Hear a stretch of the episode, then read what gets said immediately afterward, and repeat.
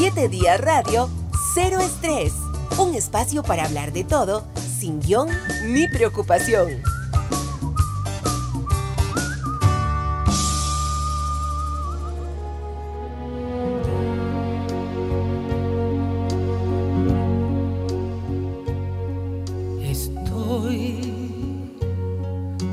atrás. Una versión de A mi manera que yo no conocía, una versión interpretada por María Marta Serra Lima, eh, no la conocía, fue el tema que solicitó para empezar el programa de hoy de Cero Estrés nuestra invitada Vilma Ibarra.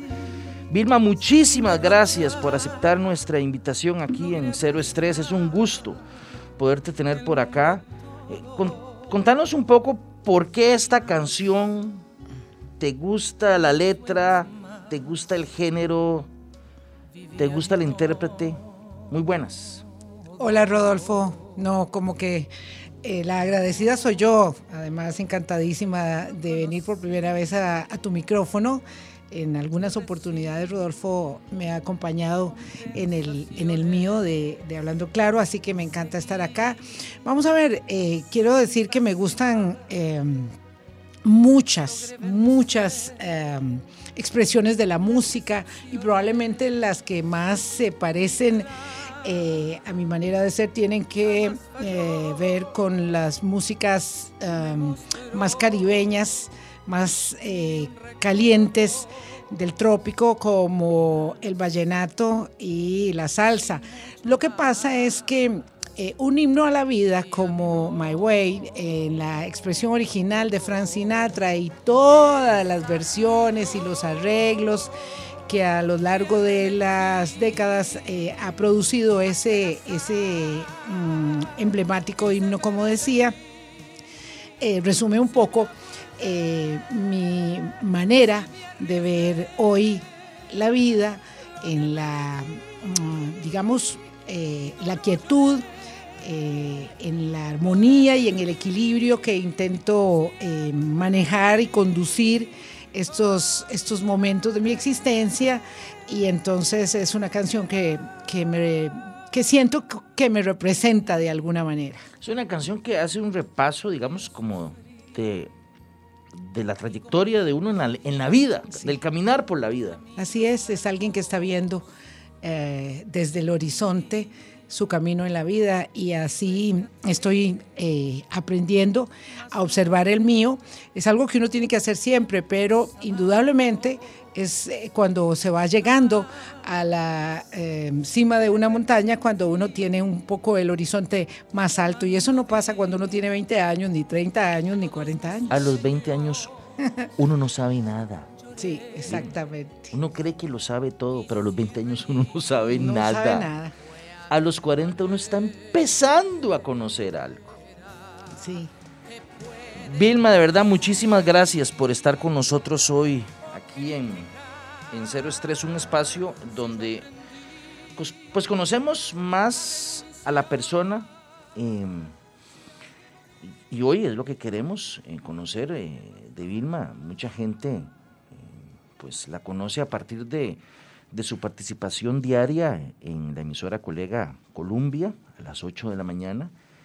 Sin embargo, Vilma, aunque tiene muchos años de trabajar en la radio, y me parece de haber eh, empezado en la radio, tuvo un paso en televisión, aquí precisamente. Aquí en esta casa, sí. Ahora vine a reconocer el lugar y es muy distinto, obviamente, de cuando, de cuando yo trabajé aquí entre los años 1989 y 1994. Pero, ¿dónde empezaste o cómo empezaste? O mejor dicho, desde chiquilla quería ser periodista. Sí, yo siempre quise ser periodista, sí. ¿Dónde sí, naciste vos, Yo aquí en San José, en el centro de San José, y yo siempre quise ser periodista desde que estaba en segundo año del colegio. O sea, ¿jugabas de ser periodista? No, no, no, no jugaba de ser periodista, era admiradora de una gran periodista que falleció hace poco eh, y eh, la seguía en la Nación. Las mujeres se dedicaban, quiero decir, a hacer periodismo social. Esa era la tarea de las mujeres periodistas cuando yo era chiquilla. Y lo cierto es que a mí me gustaba mucho la conversación, la tertulia, la pregunta, ¿verdad? Era muy inquieta, desde chiquilla eso sí era muy inquieta. Y entonces yo quería, en algún momento lo pensé inicialmente, o voy a ser periodista o voy a ser trabajadora social, que era algo que me gustaba mucho, pero rápidamente tenía claro que no, que era periodismo lo que iba a estudiar y ahí me encaminé. Eh, y eh, pues nunca tuve ninguna, ninguna duda. ¿Cómo entraste ya al mundo de los medios?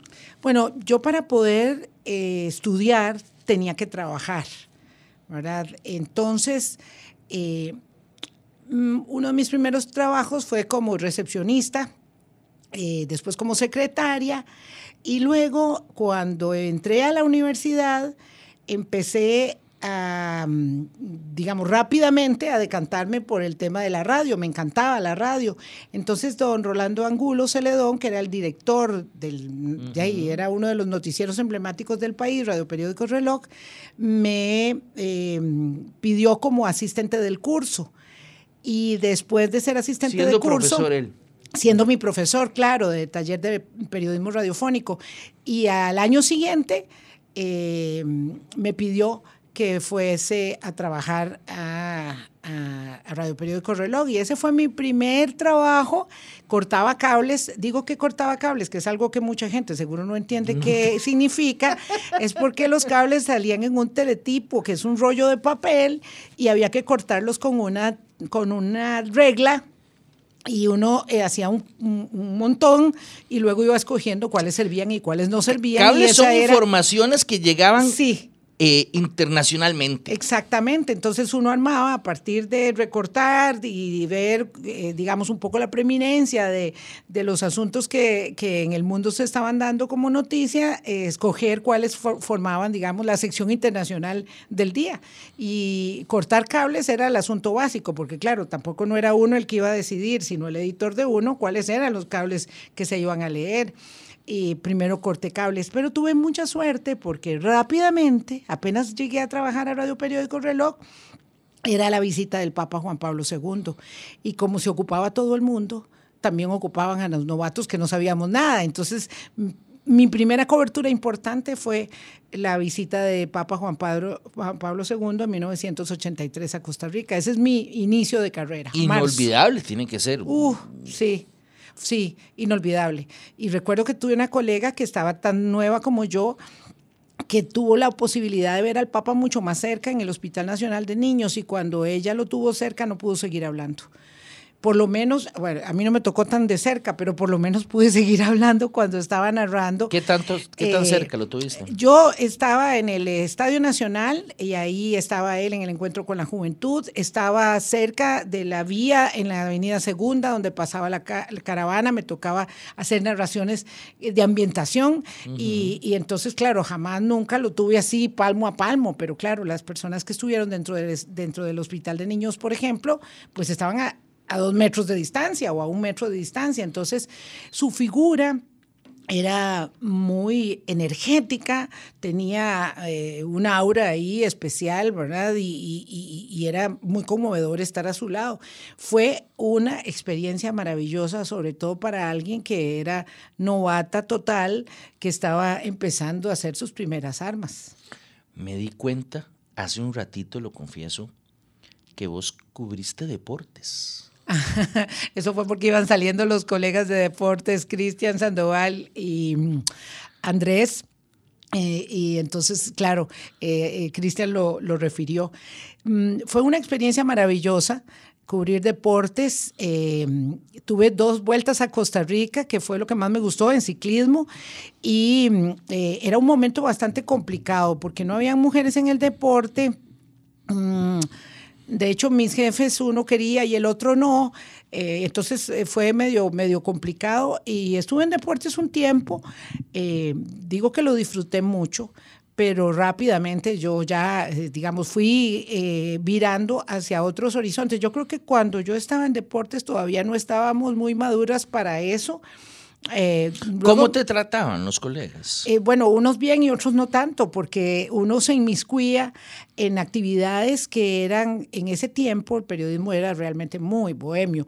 Eh, era, era una actividad, la de, los deportes, muy, muy de hombres. Muy de tragos, muy de escapadas nocturnas y claro, hacer, tener una muchachilla ahí en medio de esos grupos de cobertura pues no era muy agradable. Y yo siempre... O para unos más bien era demasiado agradable, nada de menos. No, era muy desagradable porque ellos no confiaban en una. Entonces, este, yo lo que siento es que les estorbaba bastante. Pero aún así, tuve la experiencia de, irrumpir, digamos, y de estar eh, entrevistando a muchos dirigentes deportivos, estar en camerino, empezar en, esas, en esas incursiones. Después mi queridísima amiga Adriana Durán, que ya realmente se metió en deportes en serio, ella ya pudo, digamos, entrar y ahora a mí me sorprende y me encanta ver la cantidad de, periodistas, de colegas jóvenes para las cuales estar cubriendo deportes es lo más normal y natural del mundo. Eh, yo, digamos que eh, no duré mucho y rápidamente yo eh, entré, digamos, en la escalera habitual de la cobertura para un reportero joven que es de sucesos y de, sucesos rapidito pasé a política, que ha sido la pasión periodística de mi vida, la política. ¿Cómo llegaste a, canal, a la televisión? Bueno, fue una cuestión de suerte. tenía Canal 7, Telenoticias, dos periodistas eh, Graving Moya y Hugo Solano, mm, destacados en una ah, beca, en una pasantía en los Estados Unidos, me parece, por varios meses, entonces necesitaban llenar el espacio. Y yo solo había trabajado en radio, había estado en varias emisoras y eh, me había ido en 1988 a trabajar con el Comité Olímpico eh, este, Nacional y había ido a la Olimpiada de Corea como delegada de prensa. Había sido una experiencia maravillosa, pero ya me había quedado sin trabajo. Entonces este, vi que estaban buscando periodistas en Canal 7 vine a hacer una entrevista y entonces, bueno, Pilar Cisneros era la directora, me dijo que me contrataría por tres meses para eh, suplir las ausencias eh, que habían, nada más, era lo único que podía ofrecerme.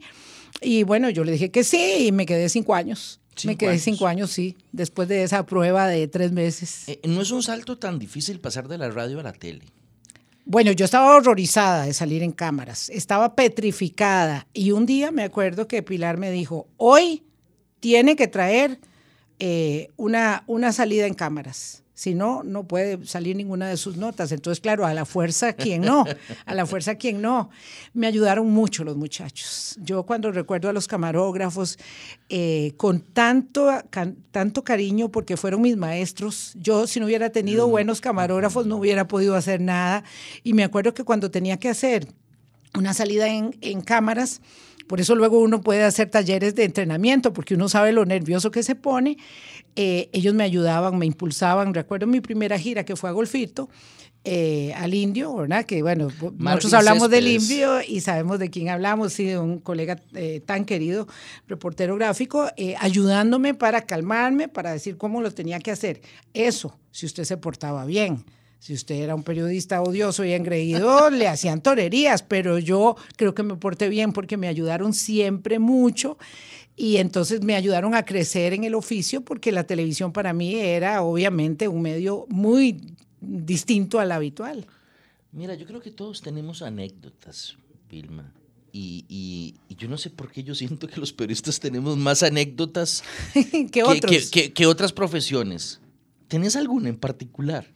No, bueno, hay anécdotas y hay vivencias que te marcan eh, de una manera muy determinante. Ayer cuando este, conmemorábamos el Día Nacional del Periodista, eh, yo, yo no, no hice una referencia extensa al tema, pero eh, es decir, ese es un día muy dramático, marcado en nuestras vidas, porque fue el atentado de la penca. Yo era jefe de información bueno, era colaboradora de la jefatura de información, era reportera siempre, en Radio Impacto, que era una emisora que se había creado a propósito de la guerra en Nicaragua con financiamiento internacional. Em, era una, una, emisora, digamos, que, que, que luchaba fuertemente, digamos, con un énfasis editorial específico. Eh, y bueno, yo primero siempre creo que fue una cuestión del destino porque yo tenía que ir a la conferencia de prensa y no fui a la conferencia de prensa. Faltaba justamente la, la persona que iba a editar en mesa, entonces a mí me dijeron, me bajaron del, del carro. Tenías que ir a la penca. Tenía que ir a la conferencia, me bajaron del carro eh, y llevaron a, a, mi compañero este, Gerardo Enrique Fonseca. Él fue el que fue a la conferencia. Yo me quedé en la emisora. Eh, siempre me conmovió mucho el hecho de haberme quedado eh, cuando me tocaba, se, se suponía ir. tenía dos hijos pequeños, imagínense, no, no había nacido mi hijo menor aún tenía dos hijos pequeños. Yo recuerdo que yo estuve tres días en la emisora sin ir a la casa. O sea, teníamos una cobertura de 24 horas que era increíble, eso fue muy dramático, muy doloroso para nosotros. Em, obviamente en un país como el nuestro, que tiene tanta libertad en el ejercicio del periodismo, ¿verdad? que no está marcado por la sangre como México, Colombia o otras naciones cercanas, eh, no había vivido un trauma de esa naturaleza eh, y, no, y no lo volvió a vivir, dichosamente. Y, aunque eso fue en territorio nicaragüense, fue terrible para nosotros, nos desgarró mucho a la prensa. Eh, y yo recuerdo que yo narrando las vicisitudes de ese atentado terrorista, varias veces sí, me quedé sin habla en el micrófono porque era mucho el dolor, el dolor propio. Y una de las cosas que pasa en el periodismo, Rodolfo, vos lo sabés, uno muchas veces se tiene que eh, desligar un poco del acontecimiento, sobre todo en las tragedias, en los sucesos, en, los, en las tormentas, en los huracanes, en los incendios. En los incendios con víctimas es de muy, muy fuerte. Y creo que una de las cosas más terribles es cubrir sucesos eh, y tener claro que no puedes deshumanizarte, que tenés que siempre tener un grado de sensibilidad extremo, eh, pero que eso no te impida seguir narrando. Es, esa es la parte, digamos, más fuerte. Eh, pero mis satisfacciones han sido muy grandes. mis aprendizajes tienen que ver con estas cosas que nos tocan cubrir. pero las satisfacciones del ejercicio periodístico son hermosas. ¿Qué es lo mejor de ser periodista? lo mejor y lo peor. lo, lo, mejor en la vida es tener un trabajo y que te paguen por hacer lo que más te gusta, ¿verdad? Eso, eso es lo mejor del proyecto de vida de cada quien. Trabajar en lo que uno ama. trabajar en lo que uno ama no tiene precio, de verdad, y yo eh, siempre he amado el periodismo. Y lo más duro, tal vez es muy reciente, porque lo más difícil de trabajar en el periodismo, lo más duro como, como mujer y como madre siempre fue congeniar las agendas, ¿verdad? Ser mamá y ser periodista, reportera, trabajar 12 o 14 horas al día siempre es, eh, tiene un, sentimiento de culpa y hay que aprender a manejarlo y a vivir con él. Em, lo más mm, duro, eh, además de eso, ¿verdad? que es para todas las mujeres, no solo para las periodistas, todas las mujeres tenemos más de una jornada. Y lo otro eh, es que en este tiempo muy cercano eh, tenemos muchísimos, ah, en el ambiente tóxico que vivimos, muchísimo descalificación, mucho insulto que ya no tiene que ver con lo que expresás o con lo que decís, sino con destruir. Eh, digamos, la, la, persona, intentar dañar su carrera, su reputación, su credibilidad, eso es un poco fuerte y obliga a estar mm, bastante vacunado y distanciado para que no te afecte en lo personal, pero hay momentos en que sí creo que te afecta. A mí me da miedo pensar a qué vamos a llegar en esto de las redes, Vilma, te lo confieso. Ese odio que a veces se nota en redes, caramba, me preocupa Sí, a mí también me preocupa porque creo que estamos modelando comportamientos eh, con un tejido social venido a menos que está afectando a las personas más, más jóvenes, a las personas que, que, debieran estar, eh, digamos, eh, recibiendo un buen ejemplo nuestro de los adultos con una situación, digamos, de deterioro en la convivencia que a mí me da mucha pena que seamos una democracia en algún sentido tan solvente y en otro sentido tan discapacitante, tan limitante. Eso a mí también me da miedo. Vilma, ¿qué fue lo que pasó con el expresidente Oduber? eso, eso casi nadie lo, sabe.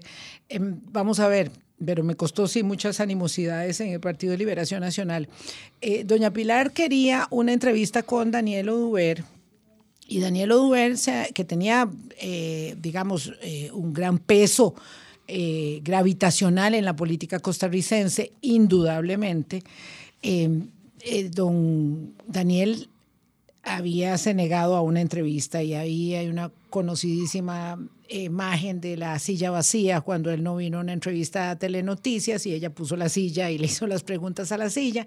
La cuestión es que yo estaba nueva en el canal, esto estoy hablando de 1989, acaba de llegar y me, me, me, me puso a perseguir a don Daniel. Entonces yo andaba buscando a don Daniel en todas partes para una entrevista y nunca lo encontraba. Imagínense que habíamos ido a dar hasta Liberia a la finca La Flor, donde hoy es el aeropuerto internacional, mucha gente no lo sabe, eh, el aeropuerto internacional eh, Daniel Oduber y donde está Astra Roque, toda esa era la finca de don Daniel. Bueno, ya habíamos ido hasta de madrugada a buscar a don Daniel a la finca, nada, habíamos ido a buscarlo a la casa, nada, habíamos ido a buscarlo varias veces y yo venía con el no, ¿verdad? Por respuesta, lo cual es terrible, vos sabés, ¿verdad? Y llega uno, no, jefe, no pude, pero ¿cómo que no es posible? Y un día fui a buscar a don Daniel a su casa, este, es que no estoy segura, pero creo que era para el 2 de agosto, o el 1 o el 2 de agosto, y, esa era mi única misión. Yo era la única que no tenía nota que entregar en, la edición porque era la única que no había encontrado al, que le mandaron a la fuente que le buscaron a entrevistar y era terriblemente frustrante. Yo llegué a buscar a don Daniel y no, nadie, aló, hola, hola, y nadie contestaba. Y aparece una niña y le digo yo, eh, chiquita, venga acá, dígame una cosa. Ay, qué terrible, vea la ignorancia, yo jovencilla, es que de verdad, eh, dígame una cosa. Usted, usted no sabe si está don Daniel o era aquí en la casa. Yo no sabía quién era. No, dice, mi papá no está. Mi papá Wow, o sea, yo no sabía que esa era chiquita eh, hija de don Daniel. No está, no, no está. Ay, Dios, bueno, yo aquí buscándolo, ni modo. Bueno, gracias, chiquita. Una persona se asomó por una ventana, como por una casa que estaba detrás yo nada sabía de nada. Bueno, lo cierto es que entonces este, nos vamos a buscarlo a la oficina, que era por aquí cerca de Canal 7, de que aquí sí en la sabana, a ver si estaba en la oficina. Cuando nosotros llegamos a buscarlo y el señor salió en un estado de furia descontrolado, porque la persona que había visto eh, por la ventana en la casa de atrás le había dicho que nosotros estábamos entrevistando a la chiquita. Me lo interpretó lo que vio, El momento, claro, que estábamos entrevistando a la chiquita, que habíamos hecho tomas de la chiquita y que entonces, eh, pues, por supuesto, el señor estaba fúrico. Eh, y claro, cuando se le acerca Monimbo, que era camarógrafo que iba conmigo, este, bueno, así de cariño le decíamos, eh, con la cámara, estaba tomando, es que siempre lo obligaban a uno a registrar que si uno hizo el intento. Y entonces él estaba registrando que don Daniel salió a hablar conmigo furioso y tal y cual, y cuando don Daniel se dio cuenta, estaba hablando conmigo y se dio cuenta de que el camarógrafo estaba grabando, bueno, y ahí le dio una patada.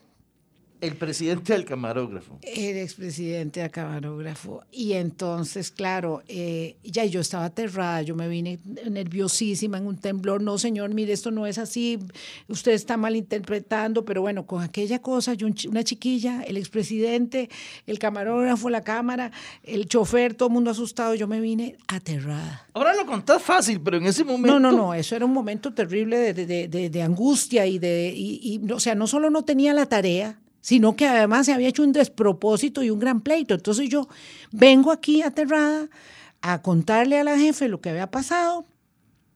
De ahí, Pilar, contentísima, feliz, qué bueno, qué no. Ya llamaron a Ignacio, que era abogado del canal, Ignacio no era director de Telenoticias, era abogado del canal. La, noticia se divulgó eh, al final. Eh, claro, yo, yo sentía que aquello había sido un desastre y ve, qué ingenuidad la mía. Y ellos decían, no, no, ya trajeron a Ignacio, que era abogado, para decir que, que, esto sí, que no, que no había un problema legal, que había que registrar el hecho, que, que en efecto. Que, tenía interés noticioso. Que tenía todo el interés noticioso del mundo cuando yo pensaba que no, que yo iba mal. Estabas empezando en ese momento. Pues ya tenía mis años, pero aún así, este, yo nunca me imaginé que, que el problema, o sea, que el escándalo era la noticia. No sé por qué no lo dimensioné. Ahora digo yo, pero qué tonta era. Eh, lo cierto es que, bueno, ya, y aquello pasaba esa imagen una vez, otra vez, otra vez, y 40 veces, todas las veces que pasó, se hizo un problema nacional, una noticia nacional. Eso no terminó bien en el sentido de que entonces, bueno, primero don Daniel amenazó con demandarme ante el Colegio de Periodistas por ejercicio ilegal de la profesión, porque eso estaba establecido hasta en el Código Penal, que había que estar colegiado y yo no estaba. Cuando Pilar se dio cuenta que yo no estaba colegiada, casi me mata y tuve que ir a colegiarme en carrera. Después convencieron a don Daniel de que no, que no fuera, que no hiciera eso. Terminaron dando un paseo, me pareció. Sí, porque había una asamblea general del Partido Liberación Nacional en la Catalina y a mí me mandaron a cubrir otra vez eso. y yo otra vez, claro, y la gente este, estaba furiosa conmigo. Pero don Daniel, ay, un caballero un señor, él ya se había dado cuenta de que su enojo había sido superlativo, que yo no había hecho nada contra la chiquita, que después, claro, el escándalo ya se había hecho aquí en el canal. Y don Daniel me dijo, yo, le, yo me senté en el quicio de una orillilla ahí a esperar que pudiera en un momento de receso de la asamblea del partido hablar con él y le dije que yo le mandé a decir que quería hablar con él y él se levantó y vino y me tomó del hombro y caminamos por uno de los jardines de la Catalina en, en Sedal, en Barba Heredia. Yo siempre recuerdo eso con una enorme eh, tranquilidad de espíritu, porque yo era una chiquilla y él me dijo, yo me enojé y yo le dije, sí, don Daniel, y yo tampoco hice bien porque yo no sabía que era su hija. Y entonces ya, ya, ya se, se, acabó. los peluches. No, no, en realidad los dos nos dimos cuenta que habíamos sido víctima del momento. Eh, pero claro, él era el adulto. El que, menos le, el que menos le pasó nada fue el vecino que se asomó y vio y malinterpretó. Bueno, no era vecina, era familia. pero en todo caso fue esa persona, que, no, que, no, que no quiero decir exactamente. Lo cierto es que después, este, mm, dolorosamente, don Daniel eh, fallece eh, como un día después de un aniversario del Partido de Liberación Nacional en San Ramón de Alajuela, fue el aniversario, es el, lugar emblemático para Liberación Nacional San Ramón, y a él le hicieron un, un, agravio muy feo en esa actividad, los mismos del partido.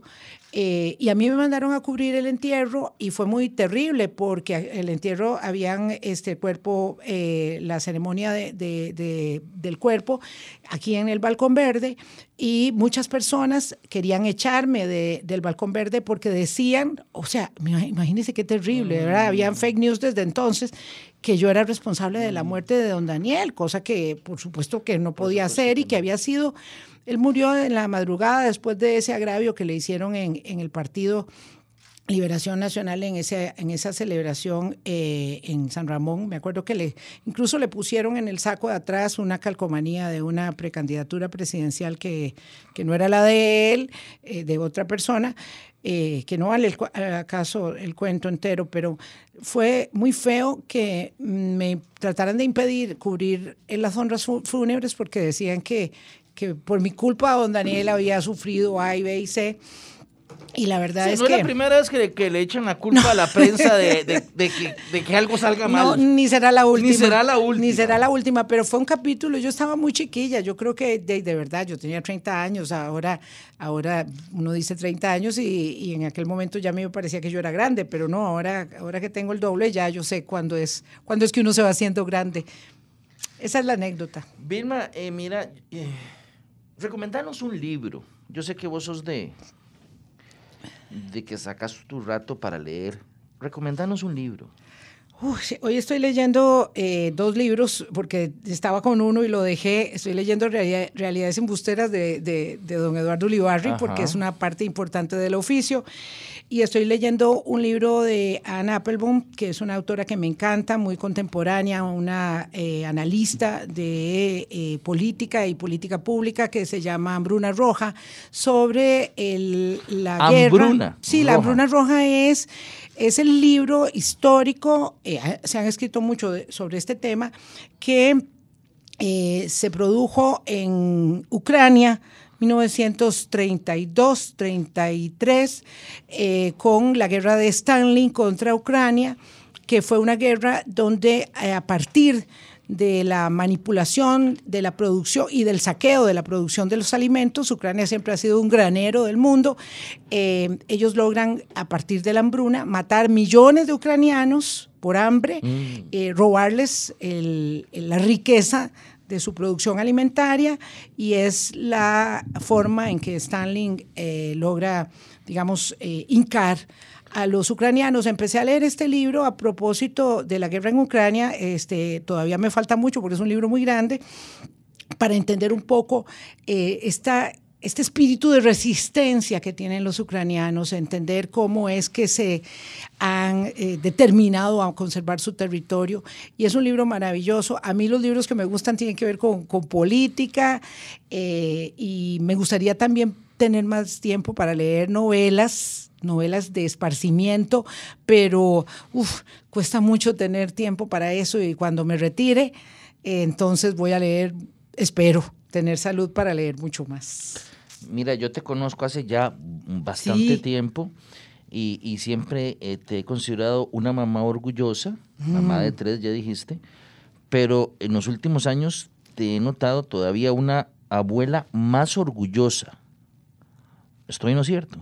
Estás en lo cierto. Sí, mi nieto mayor cumpleaños el mismo día que Rodolfo. Por eso el cumpleaños de Rodolfo González no se me olvida nunca. Eh, bueno, yo tengo tres hijos varones, tengo tres nietos varones. Tengo una hija que me regaló la vida, que ha sido eh, una alegría, satisfacción y un orgullo inmenso. Laura, eh, la mamá de Matías. y bueno, tengo una familia muy completa. Ah, tengo además una nieta putativa eh, que, que, llegó a mi vida también cuando mi hijo Luis se casó.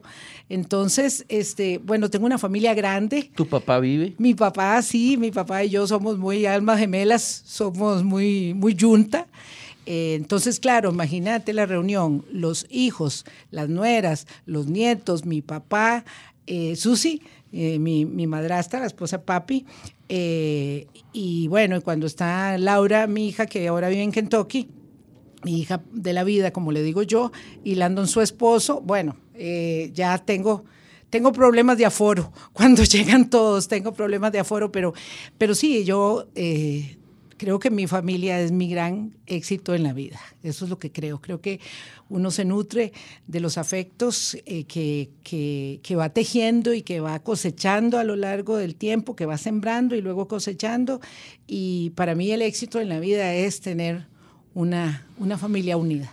Yo no tengo nietos, pero eh, me imagino, por lo que he escuchado, que lo bonito, lo rico de tener nietos es que uno no tiene que estarlos regañando como uno pasa con los hijos, uno pasa en el estrés diario, ¿verdad? Y yo he notado que los abuelos más bien eh, disfrutan cuando el niño rompe reglas, o sea, hasta disruptivo. Sí, realmente ser abuelo es una gran alcahuetería de la vida. Eh, por eso siempre se consideran, ¿verdad?, las, las cerezas del camino, las cerezas del pastel, el la forma en que uno puede disfrutar eh, a los nietos eh, eh, no se puede comparar jamás con las obligaciones que impone la maternidad o la paternidad, donde está el rigor, la disciplina, los límites. Eso se puede romper bastante con los nietos, bastante, digamos que no del todo, pero sí, es un gran disfrute. Y bueno, yo he sido abuela siempre trabajando, este, entonces, eh, no, no he tenido la experiencia de estar, digamos, eh, cuidando a los chicos. No, a mí me toca la parte bonita, que es ir a pasear con ellos eh, el fin de semana o tenerlos en casa que lleguen el fin de semana. Pero disfruto mucho. Mi nieto Mateo, que va a cumplir cinco años ahora, eh, el 15 de junio, por ejemplo, él tiene una gran ilusión por poder ir a dormir a mi casa, porque vive en la Guasima de la Juela y hasta Curridabat es como medio país. Es toda una aventura. Exactamente, entonces él dice, acuérdate que el sábado llego a dormir y eso es un gran acontecimiento para él y también para mí. No, no, yo estoy convencido de la verdad, la familia, y es algo que decíamos con respecto a la edad, ahora que vos decías lo de los 20 años, a los 20 años uno no sabe nada. Entre más grande se hace uno, creo que más aprecia la familia. Sí, además es que, claro, todos son épocas, ¿verdad? Cuando uno está en la operación, en la operación frijoles de, de, llegar a tener casa, por ejemplo, que es una gran aspiración que en general tenemos, ¿verdad? para asentar nuestro hogar, eh, puchica, es que uno no tiene mucho tiempo para detenerse. Estás todo el tiempo ocupado en generar los recursos eh, para, pues, para sacar adelante a tus hijos, ¿verdad? Además, pues yo me divorcié muy joven, entonces saqué adelante a mis dos hijos sola y luego tuve una relación muy, muy, muy larga de la que nació mi último hijo, Alonso.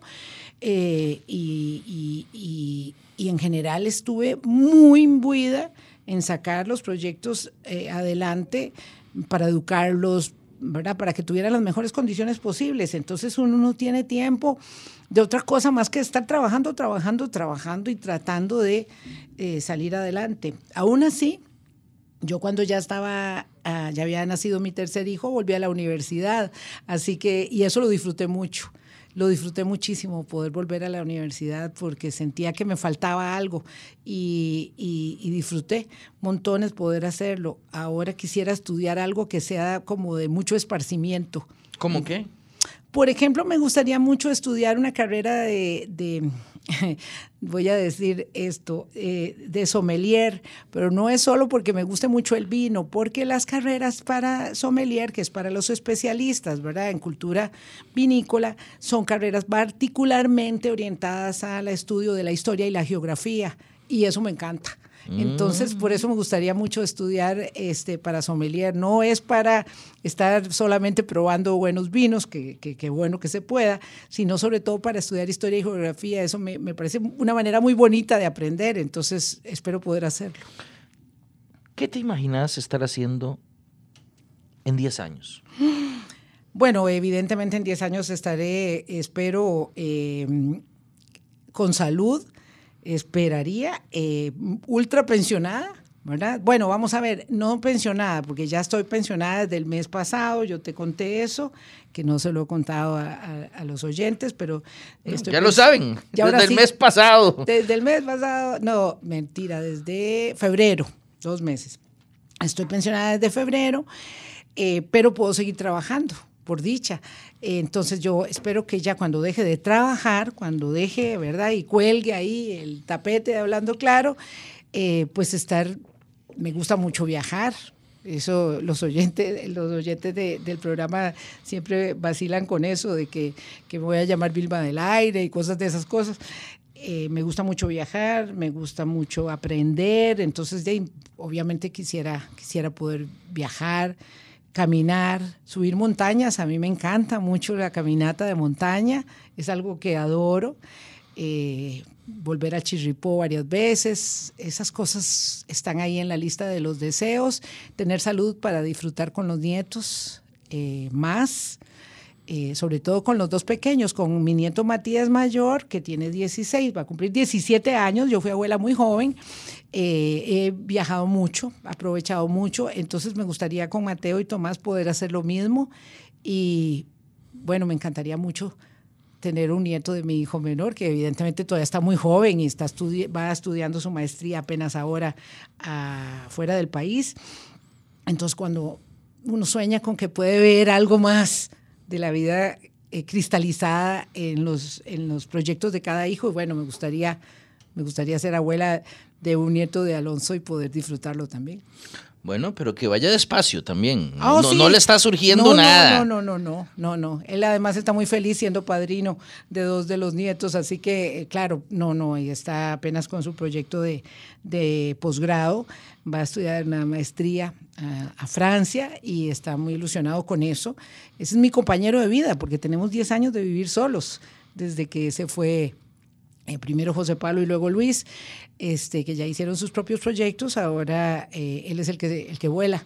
Y entonces ahora sí, ahora me toca el nido vacío. Se va y te vas a quedar sola. Sí, me toca el nido vacío. Eh, ya estás preparada, me parece. Uno dice que sí, Sí, pero, no nunca se está totalmente preparada, yo creo, para esto. Aunque los dos somos muy independientes, lo cierto es que también somos muy unidos. Alonso y yo somos almas gemelas, pero absolutamente. Y, y ve qué curioso porque apenas tiene 24 años. Yo tengo 63, por aquello de que la gente tenga la curiosidad de saber por qué ya estoy pensionada. Eh, y somos muy almas gemelas. Sí. Vilma, te agradezco muchísimo que sacaras un rato, ya nos, nos ganó el tiempo, como te gana a vos en el programa también, vos sabes cómo es esto. Pero de verdad te agradezco muchísimo que sacaras un rato, eh, yo sé que sos una persona muy ocupada, pero para estar aquí con nosotros, hablando cero estrés, eh, conociendo eh, un lado que eh, yo creo que muchos no conocen, porque vos sos la mujer que cubre política en tu programa o que habla de política o habla de realidad internacional, pero creo que es importante también conocer las personas, sus sueños, sus deseos, sus alegrías, sus frustraciones, sus miedos, sus experiencias, porque creo que, que todos aprendemos de conversaciones así. De verdad, Vilma, muchísimas gracias por aceptar nuestra invitación. Quiero decir que Rodolfo y yo eh, tenemos una amistad larga.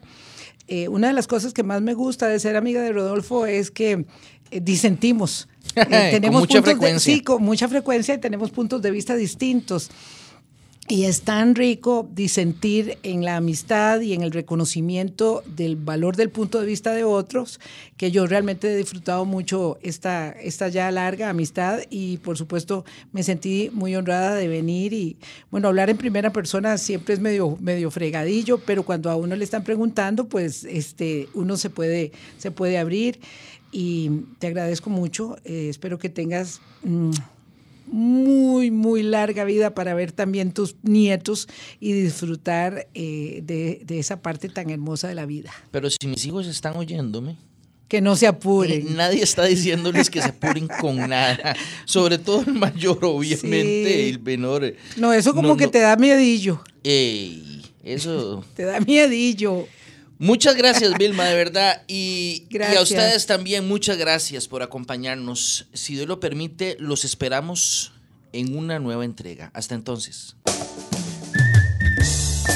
En 7 días radio, cero estrés. Un espacio para hablar de todo, sin guion ni preocupación.